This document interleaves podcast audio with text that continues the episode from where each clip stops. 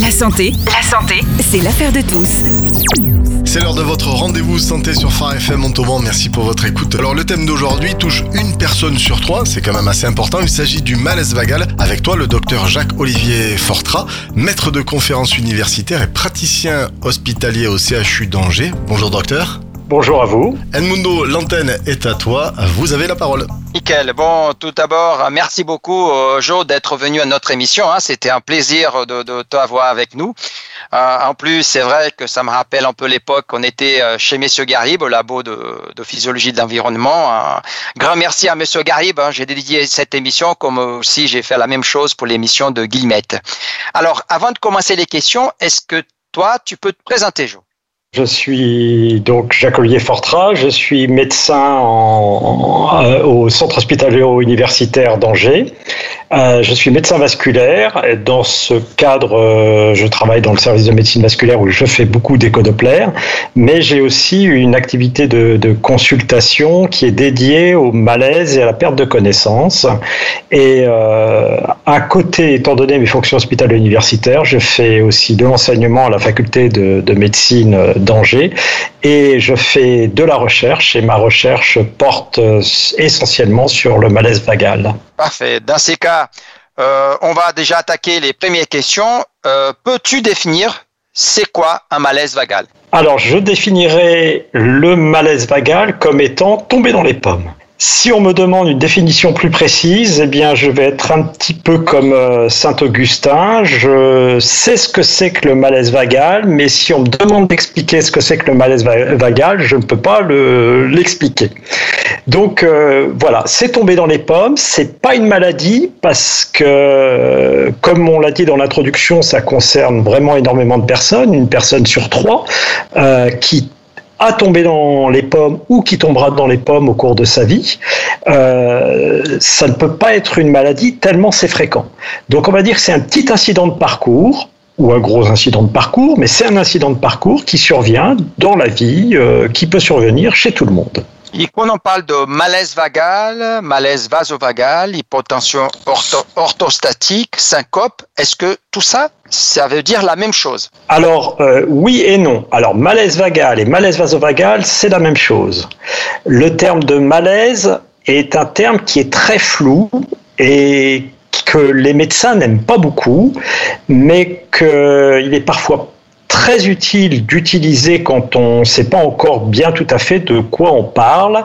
Et les médecins préfèrent parler de syncope vagale ou syncope vasovagale. La syncope vasovagale ou la syncope vagale, c'est lorsque l'on perd connaissance, c'est-à-dire que le patient ou la personne, on ne va pas parler du patient puisque c'est pas une maladie, la personne se retrouve par terre. Elle a perdu connaissance. Euh, quand on perd connaissance, on peut pas tenir sa position debout, on se retrouve par terre. Donc là, on a vraiment perdu connaissance, on tombe vraiment dans les pommes.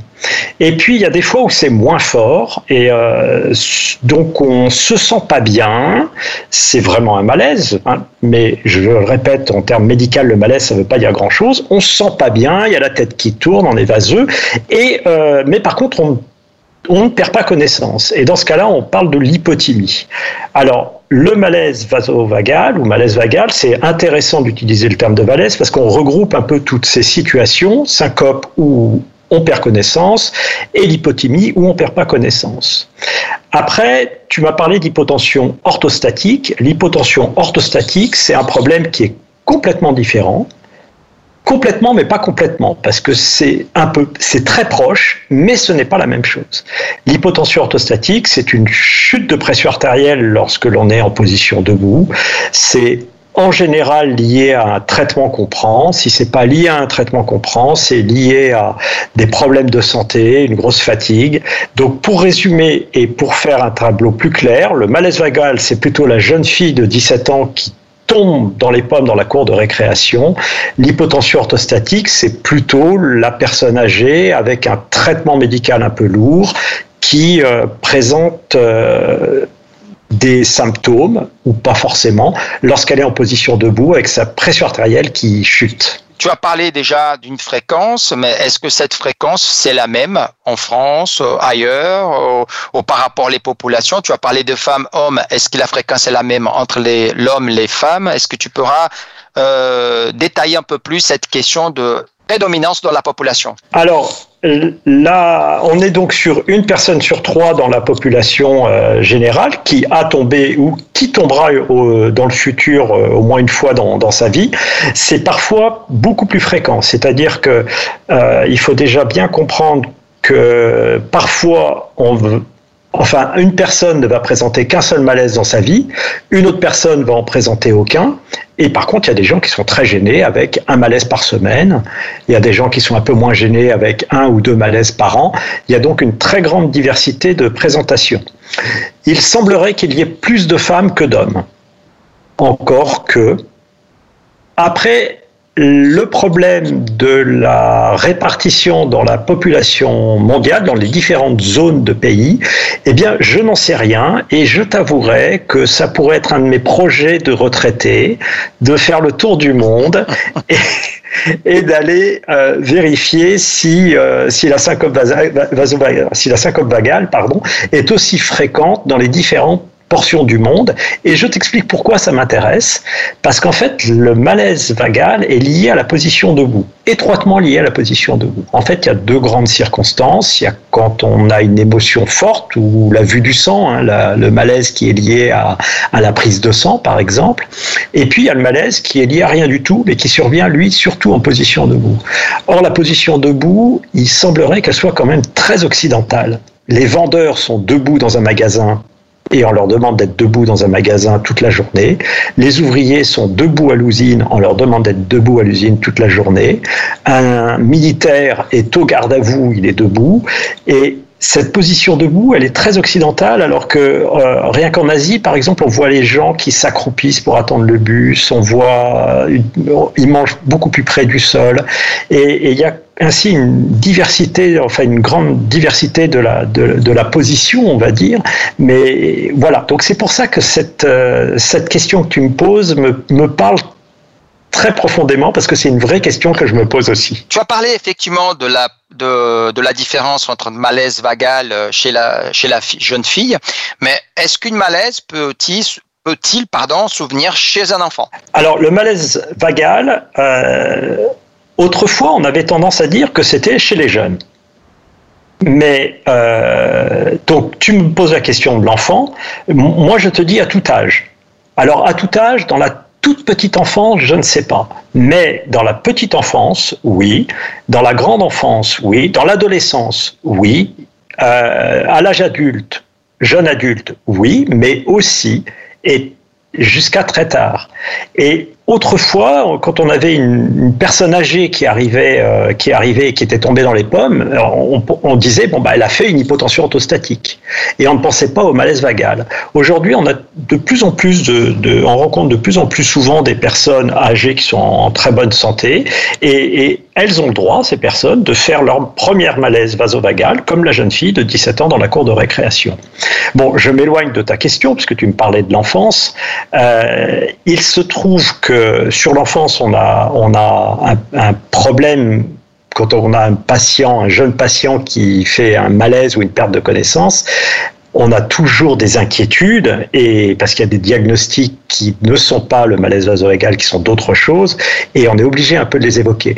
Et le diagnostic qui nous inquiète chez l'enfant, c'est la crise d'épilepsie.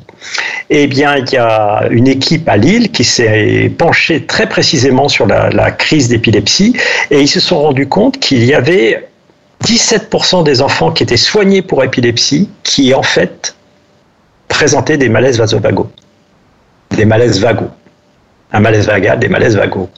Donc euh, il, y a une il y a parfois une confusion euh, à cause de cela. Et euh, le, le, malaise vagal donc, survient chez l'enfant et est parfois mal diagnostiqué chez l'enfant, effectivement. Est-ce qu'on connaît d'une façon précise le mécanisme qui déclenche cette malaise vagale? Alors j'ai trois façons de te répondre.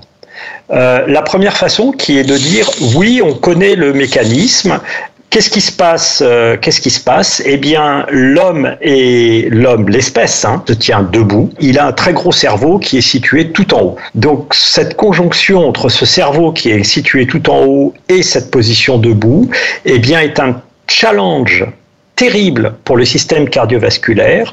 Le cœur, à chaque battement cardiaque, doit pomper suffisamment efficacement, de façon à propulser suffisamment de sang jusqu'à ce gros cerveau qui est tout en haut, alors que ce sang, il a tendance à vouloir tomber vers le bas, attiré par la gravité terrestre. Et si le cœur fait mal son travail, eh bien le cerveau ne reçoit pas assez de sang et le cerveau est un organe qui a besoin de sang en permanence et s'il ne reçoit pas assez de sang, ben, le cerveau va essayer de dire à l'organisme ça va pas, il y a quelque chose qui va pas, il va donner cette impression de malaise que l'on ressent et si ça continue, alors un battement ça va pas, deux battements ça va pas, on commence à ressentir les choses, trois battements, le cerveau continue à pas recevoir assez de sang, il, il dit ça va vraiment pas, il a une deuxième ligne de défense après exprimer ses symptômes, c'est tout arrêter. Il arrête tout, et qu'est-ce qui se passe quand il arrête tout? Eh bien, on perd connaissance, et quand on perd connaissance, on tombe. Et si on tombe, eh bien le cerveau, enfin le corps se retrouve à l'horizontale, le cerveau à la même hauteur que le cœur, et c'est beaucoup plus facile pour le cœur de pomper du sang dans tout l'organisme, euh, dans un organisme qui est à l'horizontale, il n'a plus à lutter contre la gravité. Donc ça, c'est ma première façon de répondre.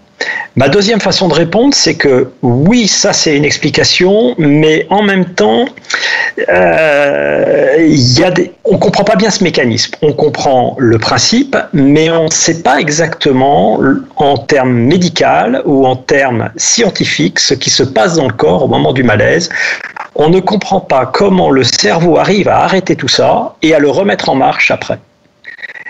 Ça, on ne le comprend pas. Et puis, j'ai une troisième façon de répondre, c'est de dire que je suis un scientifique très intelligent et que je te proposerai volontiers une explication, mais c'est mon explication à moi et elle n'est pas encore complètement acceptée euh, par tout le monde. Mais là, on rentre dans une explication qui est très particulière, on va dire. Donc, je ne m'étendrai pas dessus. Oh, c'est dommage parce que nos auditeurs ils pourront entendre. Après, tu as bien précisé, mais bon, je te, laisse effectivement. Et, euh, ou diagnostiquer dans ton laboratoire, quelqu'un arrive avec soi-disant une histoire clinique qui fait évoquer un malaise vagal, quels sont les, examens que tu mets en place pour effectivement faire la différence entre une malaise vagale Bon, euh, tu as parlé hypotension, hypotension orthostatique, ça va plutôt arriver chez les personnes âgées, mais euh, par exemple d'autres pathologies qui peuvent mimer une malaise vagale. Quels sont les examens que tu mets en place? C'est du cas par cas. Le malaise vagal est tellement fréquent qu'il peut survenir chez tout le monde et donc la première chose que j'ai à faire, c'est à évaluer le patient. Et en fait, le premier examen que je fais, c'est passer du temps avec lui pour l'interroger, pour qu'il me décrive de façon la plus précise possible son malaise ou ses malaises, si euh, s'exprime de façon différente à chaque fois, pour que je clarifie les circonstances dans lesquelles ces malaises surviennent, mais il faut aussi que je m'intéresse au contexte général du, du, patient, parce que bien souvent ces malaises surviennent dans une période de la vie où on est plus préoccupé je ne veux pas dire que c'est dans la tête ou quelque chose comme ça, mais quand on est préoccupé, on est fatigué. Et quand on est fatigué, ben, la fatigue fait le lit du malaise. L'organisme va avoir d'autant plus de mal à gérer cette position debout. Nous, on, le fait habituellement sans aucun problème parce que parce qu'on est entraîné, on le fait tous les jours. Mais chez un organisme fatigué, c'est d'autant plus compliqué qu'il y a cette fatigue qui est là et donc on risque de tomber dans les pommes. Donc c'est à moi de cerner un petit peu toutes ces circonstances. Et ensuite, lorsque j'ai fait ce tour du propriétaire avec le patient, et parfois il faut prendre beaucoup de temps pour faire ce tour. Quand je dis beaucoup de temps, ça peut durer 20 minutes, ça peut durer une demi-heure, ça peut durer trois quarts d'heure chez certaines personnes. Eh bien, quand on a fait le tour, systématiquement, je fais une mesure de sa fréquence cardiaque et de sa pression artérielle à l'aide d'un monitorage qu'on appelle le monitorage, c'est-à-dire que j'enregistre le patient en continu. Quand il est sur un brancard d'examen en position allongée et je redresse le patient dans une position quasi verticale parce que le brancard a un système électrique qui permet euh, d'être redressé dans une position qui est quasi verticale tout en monitorant le patient et en enregistrant, ce qui me permet d'aller voir s'il n'y a pas une hypotension orthostatique, s'il n'y a pas d'autres problèmes. Je ne cherche pas à reproduire de la syncope, ça peut m'arriver, d'avoir besoin de reproduire la syncope, quand j'ai une incertitude, mais euh, la plupart du temps, il n'y a pas besoin d'aller jusque-là, c'est simplement voir s'il n'y a pas un, autre problème que je n'aurais pas vu, comme par exemple l'hypotension orthostatique. J'ai un patient qui vient me voir, il discute avec moi pendant une demi-heure, j'ai la conviction que c'est un malaise vasovagal, mais je l'enregistre et je constate une hypotension orthostatique, c'est que je me suis trompé. Ça, ce test, simplement pour nos auditeurs, on, l'appelle un tilt test. Hein, on est d'accord Tu me corriges si j'ai dit euh, une bêtise. Euh, je me rappelle qu'à l'époque, qu'on était à Lyon, bon, ça fait quelque temps, euh, on avait quand même une difficulté d'avoir des labos spécialisés pour faire de tilt test, même pour le diagnostic. Est-ce que la situation a évolué en France? Je veux dire que est-ce que facilement, que ça soit à Angers, que ça soit à Toulouse, que ça soit à Bordeaux, est-ce qu'on trouve des laboratoires équipés comme le tien de faire des bilans diagnostiques avec le tilt test, avec des gens qui sont spécialisés dans ce domaine, comme c'est une pathologie qui touche même beaucoup de gens. Euh, oui et non. Alors on n'en trouve pas partout. On trouve pas partout des. Alors on trouve pas partout des gens qui s'intéressent à ça, euh, parce que pour les médecins, souvent, l'objectif est justement, lorsqu'on a diagnostiqué le malaise vagal, d'être rassuré et de mettre euh, le patient, de se dire, bah voilà, on peut, on peut relâcher le patient, on n'a plus, on n'a pas de problème. Finalement, parce que le malaise vasovagal, c'est quelque chose qui, qui est qui n'a pas de gravité euh, reconnue. Il n'y a pas de maladie associée, il n'y a pas de risque euh, majeur pour euh, la vie. Alors bien sûr, si, on est couvreur, on va, on va prendre plus de précautions avec le patient. Mais en général, lorsque on tombe dans les pommes, c'est un moment qui est désagréable, mais, c'est tout, c'est un moment à passer. Et je le répète, c'est pas une maladie. Donc, pour la plupart des médecins, faire le diagnostic de malaise vasovagal, c'est se rassurer en tant que euh, médecin de ne pas passer à côté d'un problème grave. Et euh, il y a quelques, il y a quelques centres ou quelques médecins en France, effectivement, qui se sont rendus compte que, un, euh, le malaise vagal pouvait être un problème pour le patient, en premier lieu, parce qu'il y en a qui sont très embêtés par des pertes de connaissances qui surviennent euh, euh, fréquemment, ou pas forcément fréquemment, mais toujours au mauvais moment. Quand on perd connaissance, c'est toujours au mauvais moment. Si vous êtes euh, vendeur et que vous êtes en train de, faire votre vente, votre vente du mois, si vous perdez connaissance, eh bien, c'est pas forcément une bonne chose.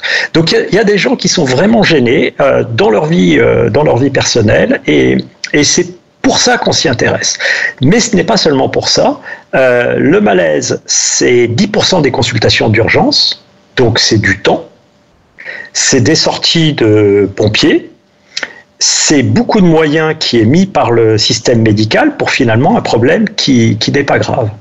Et puis, euh, voilà, donc il faut savoir considérer ce, problème et c'est pour ça que euh, c'est pour ça qu'il y a quelques centres et quelques médecins qui s'intéressent à ce problème.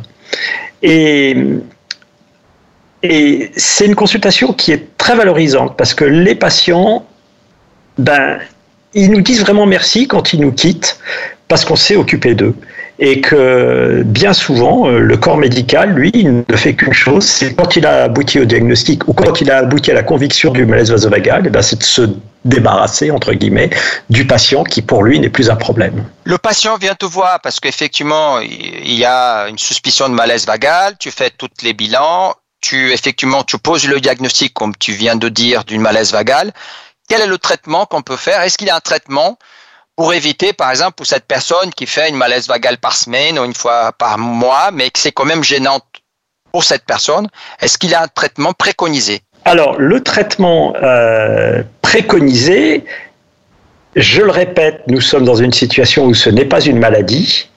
Et donc, l'objectif, c'est de ne pas rentrer dans le traitement médical, dans le traitement euh, par un produit chimique, euh, puisque c'est pas une maladie. Donc, pourquoi euh, rentrer dans le traitement Parce qu'un traitement, quand c'est efficace, ça a ses effets bénéfique pour le patient, mais un traitement a toujours aussi des effets indésirables ou des effets secondaires. Donc on va essayer d'éviter de rentrer dans, le traitement. On ne pourra pas toujours éviter, mais on va essayer d'éviter de rentrer dans le traitement. Et D'ailleurs, la plupart du temps, les patients, c'est pas vraiment ce qu'ils recherchent. Donc, euh, euh la prise en charge, la première prise en charge, eh bien, c'est, à mon avis, un avis qui est partagé par, euh, par certains, c'est l'interaction avec le patient. C'est-à-dire que ce patient qui a déjà parlé de son malaise souvent quand il vient à une consultation spécialisée comme la, comme la nôtre. Il a déjà parlé de son malaise, mais on lui a dit c'est pas grave, vous pouvez rentrer chez vous. Euh, lui, il se demande ce qu'il a quand même. Et euh, le fait d'interagir avec lui, de rencontrer un médecin qui est compréhensif, euh, c'est un premier pas qui est très important dans le traitement. Le deuxième point, c'est de le rassurer quant à l'innocuité euh, de ce phénomène en termes de, de pronostic. Il n'y a pas quelque chose de grave là-dessous. Et donc, il faut essayer de briser une spirale d'angoisse qui peut y avoir. Euh, l'angoisse, ça fatigue. La fatigue, ça fait le malaise. Et le malaise fait l'angoisse. Donc, on, on, essaye de briser un petit peu cette, euh, cette angoisse euh, en, en rassurant le, le patient. Et puis, euh, la suite du traitement, c'est éduquer le patient. Alors, on lui explique pourquoi on tombe dans les pommes, et c'est ce dont on parlait tout à l'heure, ce gros cerveau qui est tout en haut lorsque l'on est debout. Là, le patient comprend et euh, c'est important pour lui parce qu'il va pouvoir cerner euh, les situations et tous les patients sont différents, donc il y a des patients euh, qui, Ce qui est important, c'est d'apprendre aux patients à reconnaître les situations où ils risquent de tomber dans les pommes pour qu'ils soient attentifs à ces situations et qu'il sache euh, qu'il est dans une situation où il s'expose. Et puis la deuxième, le, la, le deuxième point de l'éducation, c'est d'apprendre un certain nombre de choses aux patients pour limiter ses malaises quand il est dans une circonstance où il risque de présenter ses malaises. Alors, ce qu'il faut faire, ben, il y a des choses euh, que l'on peut faire dans sa vie quotidienne, c'est-à-dire au quotidien améliorer les choses pour limiter la survenue des malaises. Et il y a une deuxième partie, c'est les choses à faire lorsqu'on sent que le malaise va arriver. Alors, dans sa vie quotidienne, il faut bouger plus. Bouger plus, c'est pas forcément faire du sport. Le sport n'est pas forcément euh, le plus bénéfique pour le malaise vagal, mais c'est augmenter son activité physique quotidienne. On sait aujourd'hui, avec des études un peu particulières, un peu originales, même très amusantes, on pourrait en parler, que l'homme est fait pour marcher et qu'il est fait pour marcher au moins 4 km par jour la machine humaine est faite pour marcher et il faut marcher et ça c'est très important. Qu'est-ce que ça fait de, enfin, marcher ou une activité physique euh, équivalente? Qu'est-ce que ça fait de marcher? Eh bien, ça entraîne et ça augmente le volume de sang qu'on a dans l'organisme. Et quand on a un volume de sang suffisant dans l'organisme, l'organisme est bien rempli, et ben, ça permet au cœur de bien fonctionner, de mieux fonctionner. Donc ça, c'est le premier point. Et puis, pour avoir un organisme qui est bien rempli, il y a un deuxième point, bah, c'est qu'il faut boire. Et dans le monde moderne dans lequel on est, eh bien, on s'aperçoit quand on quantifie son, hydratation, euh, et c'est très simple de la quantifier, on prend une bouteille euh, d'un litre et demi qui est pleine le matin, on ne puise dedans on ne puise que dedans dans la journée et on regarde si elle est bien vidée euh, le soir, sachant qu'on n'a pas puisé dedans au moment des repas, puisqu'on devrait boire environ 2 litres par jour. Donc euh, voilà, en général, on recommande aux patients cette activité physique extrêmement modérée quotidienne de marche avec un objectif de, de 4 km par jour, qu'il faut en général inclure dans son quotidien, euh, bah, aller au travail à pied. Alors, j'ai beaucoup de patients, ils me disent, oui, mais moi, je, travaille à 20 km. Bah, vous travaillez à 20 km, vous prenez la voiture sur 18 km, et puis vous laissez la voiture et vous faites les deux derniers kilomètres à pied. Et le soir, vous faites les deux derniers, vous faites les deux kilomètres pour retrouver votre voiture, et vous avez fait vos 4 km. Ou bien alors, vous faites votre 20 km en voiture à l'aller, 20 km au retour, et le soir, ben, après le repas, vous allez vous promener pour euh, discuter et faire la conversation avec vos qui lâchent leur portable, ça fera du bien à, tout le monde. Et puis boire, eh quantifier sa, sa, sa, quantité de boisson. Donc ça, c'est les deux grandes choses pour euh, améliorer son, améliorer, à faire au quotidien. Et puis Ensuite, il y a ce qu'il faut faire lorsque l'on sent le malaise arriver. Eh bien, lorsque l'on sent le malaise arriver, il faut euh, appliquer ce que l'on appelle des manœuvres de secours. Alors, à la radio, c'est un petit peu compliqué de, parler des manœuvres de secours parce que pour bien expliquer au patient, bien, je fais ma, petite démonstration. Je, montre au patient euh, comment on fait une manœuvre de secours. Alors, il y a une première manœuvre qui consiste à euh, prendre les mains devant soi, euh, devant sa poitrine, et puis à tirer très fort pour essayer d'écarter les coudes. J'appelle ça les ailes de poulet. Alors ça, ça se permet de, se tendre, on se tend musculairement, et quand on se tend, eh bien la pression artérielle qui était en train de baisser au moment du malaise vasovagal remonte, et ça permet de passer un cap. La deuxième chose que l'on peut faire, je parlerai que de deux manœuvres ici, c'est de croiser les jambes et de les serrer. En croisant les jambes et en les serrant, on a aussi cette contraction, cette tension qu'on crée dans l'organisme. Ça, ce sont des manœuvres de secours, mais on rappelle aux patients que la principale origine du malaise vasovagal, c'est la position debout, et que la meilleure solution pour éviter un malaise vasovagal lorsque l'on le sent arriver, c'est de s'allonger et surtout de s'allonger tout de suite. Donc les manœuvres de secours, c'est si on ne peut pas s'allonger, parce que le sol ne le permet pas ou parce que la situation sociale ne le permet pas. Et, euh, sinon, bah, c'est s'allonger, s'allonger tout de suite là où on est. C'est pas se dire ah je suis dans le salon, je me sens pas bien, je vais monter dans ma chambre. Il faut s'allonger tout de suite sur le canapé si on est dans le salon, voire par terre. Ne pas hésiter. On n'est pas ridicule en s'allongeant. Il faut le faire. On évite un malaise. Euh, c'est très intéressant, c'est fait que le sujet, tu nous, tu nous as expliqué beaucoup de choses. Est-ce que malheureusement le temps passe tellement vite Est-ce que tu as des choses à rajouter euh, concernant ce sujet, euh, des points que tu penses qui sont importants pour que nos auditeurs puissent avoir une vision un peu plus éclairée? Tu as déjà parlé beaucoup de choses, hein, mais est-ce que tu penses qu'il y a des choses à rajouter? Eh bien, je vais rajouter une chose parce que tu m'as fait verser une petite larme tout à l'heure dans l'introduction en parlant de notre lointaine jeunesse.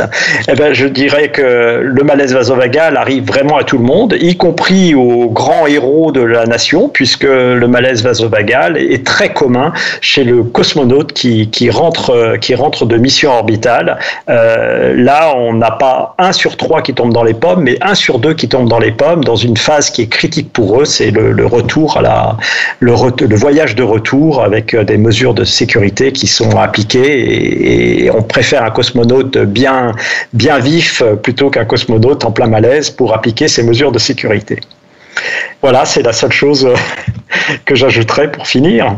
Euh, avant de finir, je sais que tu es quelqu'un très humble et tu, ne vas pas parler, mais j'ai quand même euh, aimerais que tu parles de ton bouquin. Tu as écrit un bouquin, Le malaise vasovagal, qui était hypotension orthostatique, qui était édité par Ellipse, je pense, hein, si je ne me trompe pas.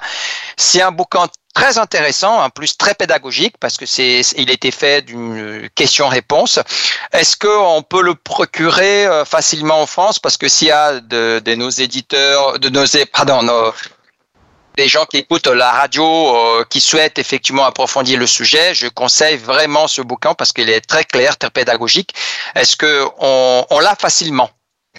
Alors, c'est un, un bouquin, tu appelles ça un bouquin, moi j'appelle ça une brochure d'éducation thérapeutique, puisque euh, vous avez compris que l'interaction avec le patient était importante et vous avez compris que on ne trouvait pas partout en France des, des, médecins qui allaient interagir à propos de ce sujet. Donc il y a effectivement cette brochure d'interaction euh, euh, et d'éducation thérapeutique. On la trouve très facilement, euh, en particulier sur, dans, les, dans les librairies. Elle se commande dans toutes les librairies. Enfin, il se commande dans toutes les librairies. Il n'est peut-être pas présent en rayon, hein, mais il se commande facilement, y compris sur des sites comme des librairies indépendantes comme Place des, Place des libraires ou des choses comme ça, ou chez l'éditeur lui-même, Ellipse.